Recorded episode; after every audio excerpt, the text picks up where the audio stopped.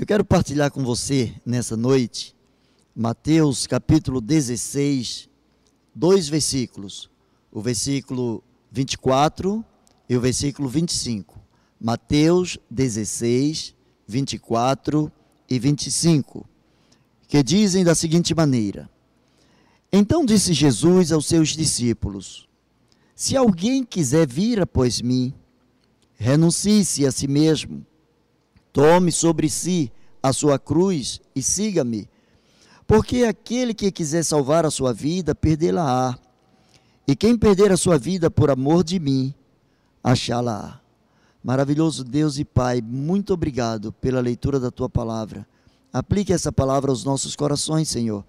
Tu que conheces as necessidades de cada um. Que seja colocada, Senhor, a porção da tua palavra adequada à nossa necessidade nessa noite pois assim oramos, no nome de Jesus. Amém.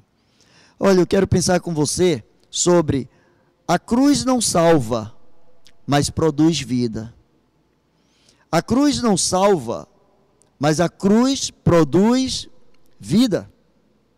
Talvez você já tenha mencionado em algum momento na sua vida acerca de alguma coisa, de alguma situação, ou mesmo de alguém. Talvez você já tenha expressado ou já tem ouvido alguém expressar: Esta é a minha cruz.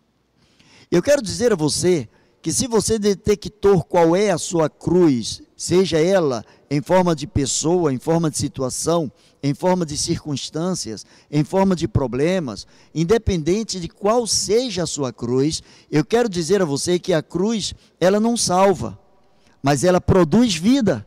E é em cima disso que eu quero pensar com você, diante de tudo que você está vivendo, diante do quadro que você está atravessando, diante das coisas que você tem proposto para você, para a sua família, diante das coisas com as quais você precisa e tem convivido no seu dia a dia.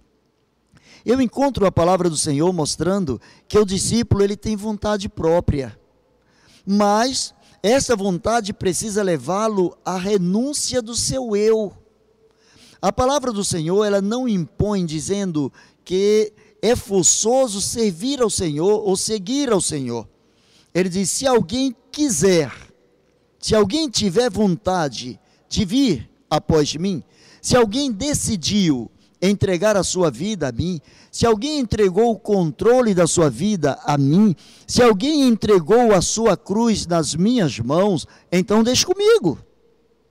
É isso que Jesus está falando. Se alguém detectou qual é a sua cruz, se alguém detectou qual é o seu problema, se alguém detectou qual é a sua visão, se alguém detectou qual é a sua missão, traga tudo isso e deposite aos pés do Senhor. Se você quer se tornar um discípulo obediente, se você quer se tornar um discípulo que serve, você precisa colocar dentro da sua vontade a renúncia do seu eu para servir ao Senhor da melhor maneira possível, glorificando o nome do Senhor. É interessante que a vontade é do discípulo, mas a direção sempre será do Senhor. Ele diz: se alguém quiser vir após mim, é seguir os passos de Jesus. Pedro diz que Jesus eh, nos deu exemplo para que nós pudéssemos seguir as suas pisadas.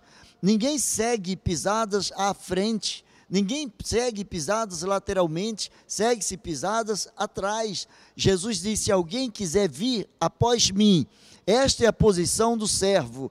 Todo aquele que quer seguir ao Senhor precisa se espelhar nele, precisa olhar para ele, precisa tê-lo como o foco das suas atenções, precisa estar voltado tão somente para o que Jesus está fazendo, falando, sentindo e assim passar a imitar os passos e a vida do Senhor a direção sempre será de Jesus, e Jesus sempre vai apontar na direção do céu, sempre vai apontar na direção do Pai, sempre vai apontar na direção daquele que é soberano, daquele que tem todo o poder.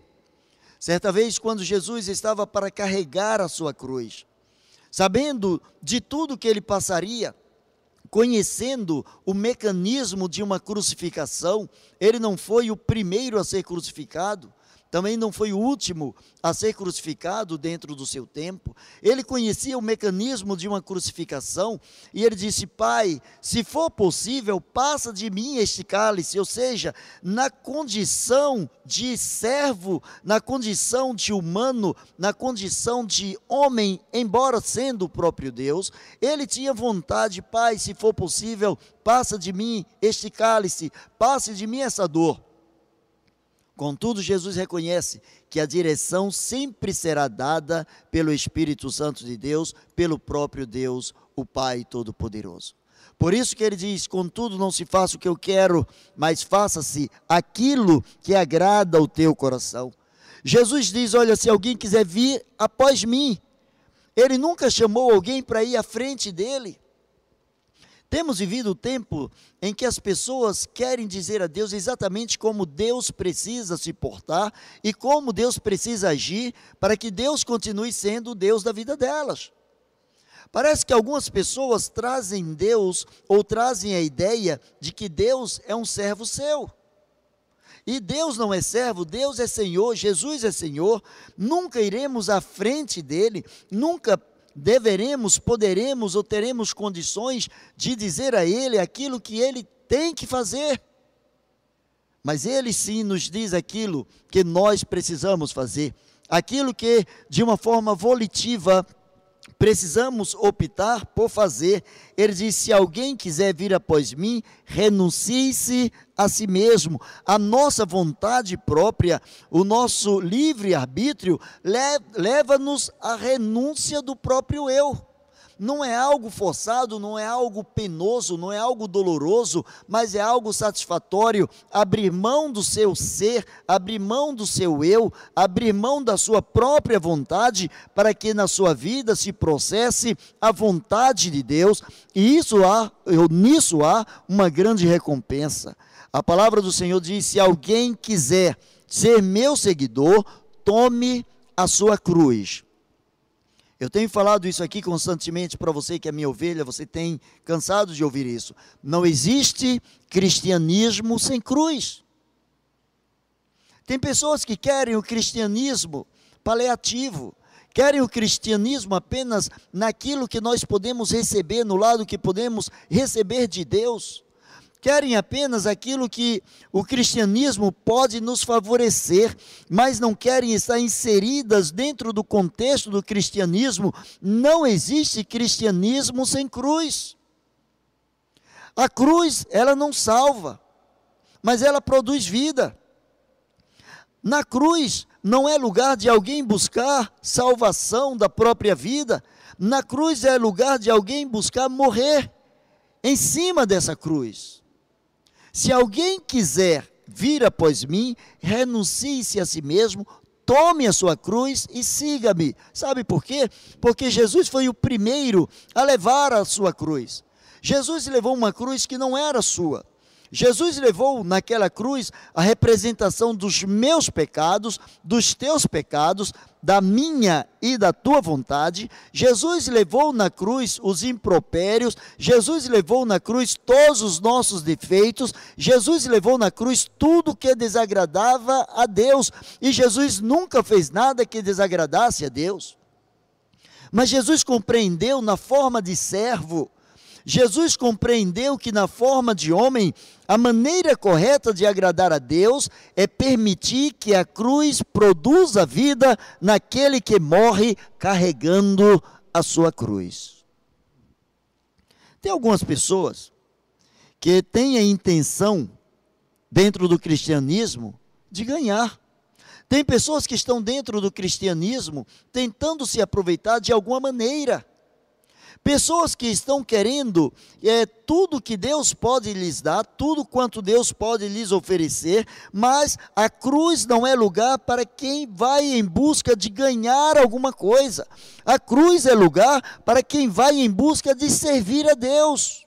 Ganha-se muito, ganha-se tudo, mas se a intenção é ganhar, vai perder. Se a intenção é servir, vai ganhar. É, a obediência nos leva à cruz. E é essa cruz que produz em nós a vida. A palavra de Deus diz lá no Antigo Testamento que certa vez Abraão, o pai da fé, Deus começou a testar a sua fé. E Deus pediu que ele oferecesse em sacrifício, ele colocasse em cima de um altar o seu próprio filho, matasse o seu filho, oferecesse o seu filho a Deus como prova de que ele amava a Deus acima de todas as coisas. Ora, com certeza, por muito menos que isso, por muito menos que matar o filho, sacrificar o filho, já é algo pesado para qualquer pai, para qualquer mãe. Mas Abraão, ele não teve dúvida, quando Deus pediu que ele sacrificasse o seu filho, ali estava a sua cruz. A sua cruz era abrir mão daquilo que lhe dava maior alegria, daquilo que lhe trazia a maior eh, satisfação na sua velhice ter um filho, o filho da promessa, porque diz a palavra de Deus que ele julgou, ele pensou que Deus é fiel, Deus era fiel para restituir o seu filho. E se Deus estava pedindo o seu filho em sacrifício, a sua cruz era abrir mão do seu filho para que nele se revelasse a vontade de Deus. É interessante que quando Isaac sobe com ele para o sacrifício, Isaac faz uma pergunta para ele: Pai, nós temos aqui a madeira que estava sendo levada pelo próprio Isaac.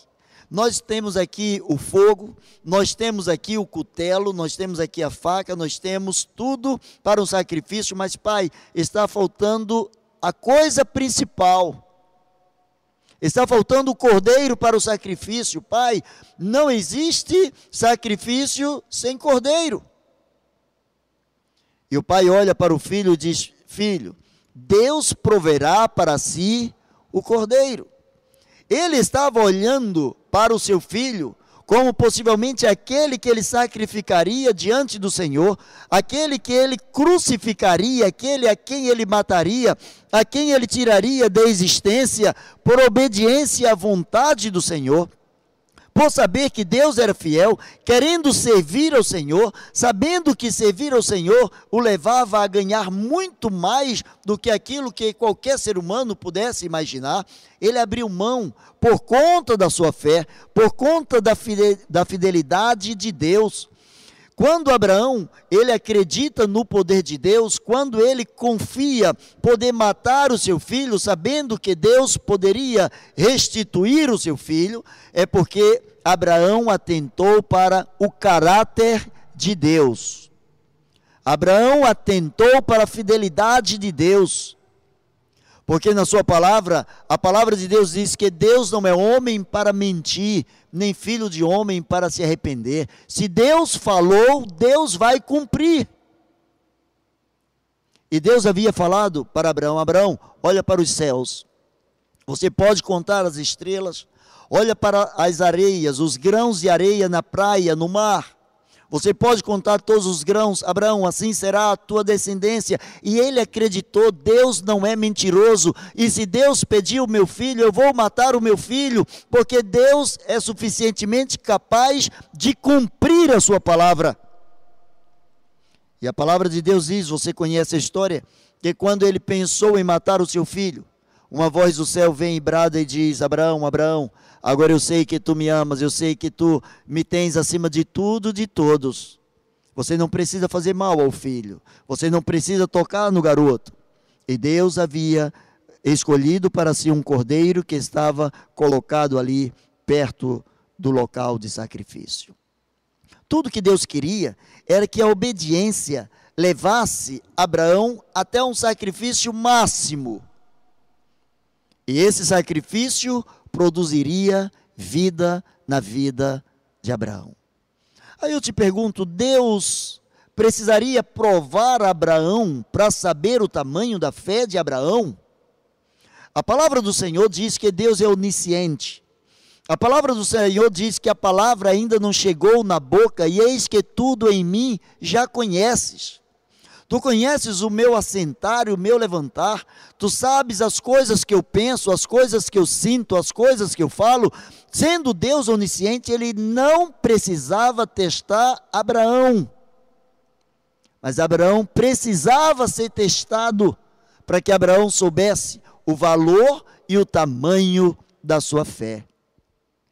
Talvez diante da sua cruz você esteja constantemente dizendo: Senhor, por que eu tenho carregado essa cruz? Senhor, por que tanto sofrimento na minha vida? Senhor, por que tantas coisas desagradáveis acontecem na minha vida? Talvez você nunca tenha essas respostas a maneira de uma maneira que possa satisfazer o seu coração. Talvez nunca venha uma palavra que possa acalentar o seu coração, dizendo, respondendo todas as suas questões, todos os seus porquês.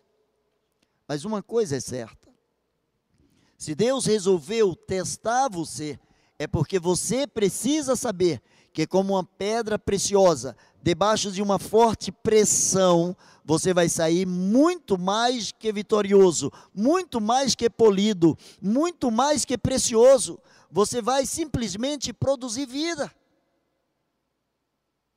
E quando você produz vida, você começa a contagiar outros com aquilo que você tem. Você começa a contagiar as pessoas com a vida que você adquiriu, com a vida que foi produzida através do sofrimento na sua vida. Se alguém quiser vir após mim, renuncie-se a si mesmo, tome a sua cruz, siga-me. Qual é o valor de seguir a Jesus com a cruz? Por que seguir a Jesus com a cruz? Porque de cruz Jesus entende. Não existe ninguém, nenhum ser em todo o universo. Ninguém conhece mais de cruz do que o próprio Jesus. Ninguém é capaz de superar a cruz igual a Jesus. Ninguém é capaz de matar a morte que estava na cruz, senão Jesus. Ninguém é capaz de restaurar vida, suscitar vida, diante de coisas que aparentemente trazem pavor de morte para a alma, para a mente, para o coração, para o ser humano. Eu encontro a palavra de Deus dizendo que quando é tudo, Deus conhece o nosso coração. O salmista diz assim: sonda-me, ó Deus, e conhece o meu coração, prova-me e conhece os meus pensamentos. Ora, geralmente nós ouvimos as pessoas é, que não querem passar pela prova. Todos querem ser aprovados, mas não querem passar pela prova. Todos querem lograr êxito depois da batalha, mas não querem o sacrifício da batalha. É impossível se tornar vitorioso sem que se enfrente as batalhas e a guerra. É impossível sair-se vitorioso sem estar na batalha. Não abandone a tua cruz, meu irmão. O teu sofrimento é também uma maneira que Deus usa para engrandecer você, para ajudar você é também uma maneira que Deus usa para beneficiar a tua vida. Leve a sua cruz até Jesus, renuncie-se a si mesmo. Não é renunciar às coisas, é renunciar a você. Aí está o grande problema: muitas pessoas renunciam determinadas coisas, mas não renunciam a si mesmas. E algumas pessoas chegam e questionam a Deus, dizendo: Senhor, eu deixei isso, eu deixei aquilo, eu deixei casa, deixei irmãos, deixei pai, deixei mães, mãe, deixei tudo por amor de ti, Senhor, e as coisas aparentemente não dão certo para mim. Ora, quando nós temos a firme convicção de que Jesus mandou que nós renunciássemos a nós mesmos e não às coisas. Nós vamos entender que o propósito de Deus não está pautado nas coisas que estão ao nosso redor, no nosso contexto mas o propósito de Deus está pautado em nossas vidas. São nossas vidas que precisam ser crucificadas, são nossas vidas que precisam ser polidas, são nossas vidas que precisam ser transformadas à luz da palavra de Deus, à imagem e semelhança de Deus. Não abandones a tua cruz, porque ela tem trazido para você e há de trazer para você uma grande recompensa. Imagino a alegria de João Batista batizando Enquanto ele estava trazendo ali as pessoas, dizendo: Olha, vocês precisam se arrepender, porque é chegado a vocês o reino de Deus. Vocês precisam se arrepender dos pecados, vocês precisam tomar um outro direcionamento, porque depois de mim vem um que há de batizar vocês com o Espírito, vem um que vai mandar o Espírito dele para liberar os pecados de vocês, perdoar os pecados de vocês, vem um que com o seu sangue vai transformar a vida de vocês. E diz a palavra de Deus que alguns chegaram para João e perguntaram se ele era o Cristo. Olha que satisfação! João vivia, João trazia a sua cruz a cada dia. João procurava seguir os passos de Jesus, aquele a quem ele estava começando a apresentar no cenário mundial. João já estava vivendo o cristianismo antes de Jesus ser inserido no seu ministério. Alguns perguntaram: Você é o Cristo? E ele disse: Não, eu não sou o Cristo. Mas a sua vida, a sua, o seu lidar, o seu dia a dia era muito parecido com o dia a dia de alguém que fosse divino de alguém que fosse diferenciado, de alguém que abriu mão da própria vida, alguém que abriu mão do próprio ser. A Bíblia diz que a sua comida era diferente, a Bíblia diz que a sua roupa era diferente, a Bíblia diz que o seu habitat era um lugar diferente, e tudo isso porque João resolveu simplesmente servir ao Senhor. E a Bíblia diz que em certo dia no ministério de Jesus, Jesus olhou para os seus discípulos, para os seus apóstolos, vendo João batizando, e Jesus olhou olhando para ele disse: Olha, dos nascidos de homem, ninguém é maior do que João Batista. O próprio Jesus. Ninguém é maior do que João Batista. Jesus começou a dar uma recompensa pública. Jesus começou a mostrar para as pessoas o quanto valia a vida de João por ter se tornado seu precursor, por ser aquele que veio anunciar, aquele que, segundo ele mesmo, era a voz que pregava no deserto. Ora, pregar no deserto para quem? Se o deserto literalmente é um lugar que não tem nada, não tem ninguém, mesmo no lugar deserto, João fez sua história, João fez coisas diferentes, porque ele entendeu que ele precisava tomar a sua cruz. E ele entendeu que só tinha uma forma de Deus se agradar da sua vida, se de uma forma voluntária ele renunciasse a si mesmo, tomasse a sua cruz e seguisse os passos do Senhor Jesus. Mas eu quero concluir nessa noite. Eu quero caminhar aqui para o final. Eu quero dizer a você, quando a palavra de Deus diz: se alguém quiser vir após mim, vir após Jesus, é opcional. Você vai se quiser. Ele não te força a ir. Porém, se você decidir seguir os passos do Senhor Jesus, precisa ser do jeito que ele determinou. Não é de qualquer maneira. Não é de qualquer modo não é sem nenhuma responsabilidade. Olha, servir ao Senhor implica também passar por momentos de dores. Implica passar também por momentos de sofrimento. Implica passar por momentos em que a mente é incapaz de elucidar, de transformar, de decodificar, de explicar as situações. Mas seguir a Jesus é ter a capacidade de se entregar na cruz, dizendo: Senhor, eu já estou crucificado contigo e vivo não mais eu, mas agora a vida que eu estou vivendo, eu vivo-a na fé do Filho de Deus, o qual me amou e se entregou a si mesmo por mim. Eu quero orar por você. Eu não quero orar pela sua cruz.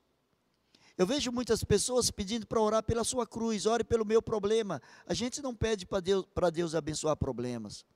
Deus abençoa pessoas. Deus não abençoa coisas. Deus não abençoa situações, Deus abençoa pessoas. Se você for abençoada, as bênçãos correrão, você atrairá as bênçãos, você será um imã. E por onde você passar, as bênçãos pularão em cima de você. Essa é a promessa daquele que está crucificado com Cristo. Baixe a sua cabeça agora. E ore ao Senhor. Coloque diante do Senhor a sua vida. Coloque diante do Senhor a sua cruz. Ele conhece a sua cruz. Mas apresente para Ele a sua cruz. Mas muito mais que apresentar a sua cruz, a sua dor, o seu sofrimento, apresente para Ele um coração sincero: Senhor, eu estou aqui, conte comigo. Senhor, conte comigo para a realização dos teus planos. Senhor, eu estou aqui porque eu nasci para glorificar o nome do Senhor Jesus. Amado Deus e eterno Pai, na autoridade do nome de Jesus, toma em tuas mãos cada pessoa, cada servo, cada discípulo, cada pessoa que está orando agora, cada pessoa que está falando contigo, para a honra e glória do teu santo nome. Recebe a nossa gratidão, recebe o nosso louvor. Ó Deus, nós queremos te louvar pela existência da nossa cruz ou das nossas cruzes. Nós te louvamos, ó Pai, porque mesmo as coisas que nós não entendemos, as coisas, ó Deus, que nós não podemos compreender, compreendemos na tua palavra, à luz da tua palavra, que todas as coisas, todas, sem nenhuma exceção, todas as coisas contribuem juntamente para o bem daqueles que te amam e aqueles, ó Deus, que te amam são aqueles que estão crucificados com Cristo. Por isso, Senhor, estamos colocando diante de Ti o nosso ser, para que Tu trabalhes em nossas vidas, retirando de dentro de nós aquilo que não é Teu. Glorifica o Teu nome. Levante, Senhor, homens e mulheres capazes de confiar em Teu poder, de confiarem na Tua palavra, pois assim oramos e o fazemos, em nome de Jesus. Amém e amém.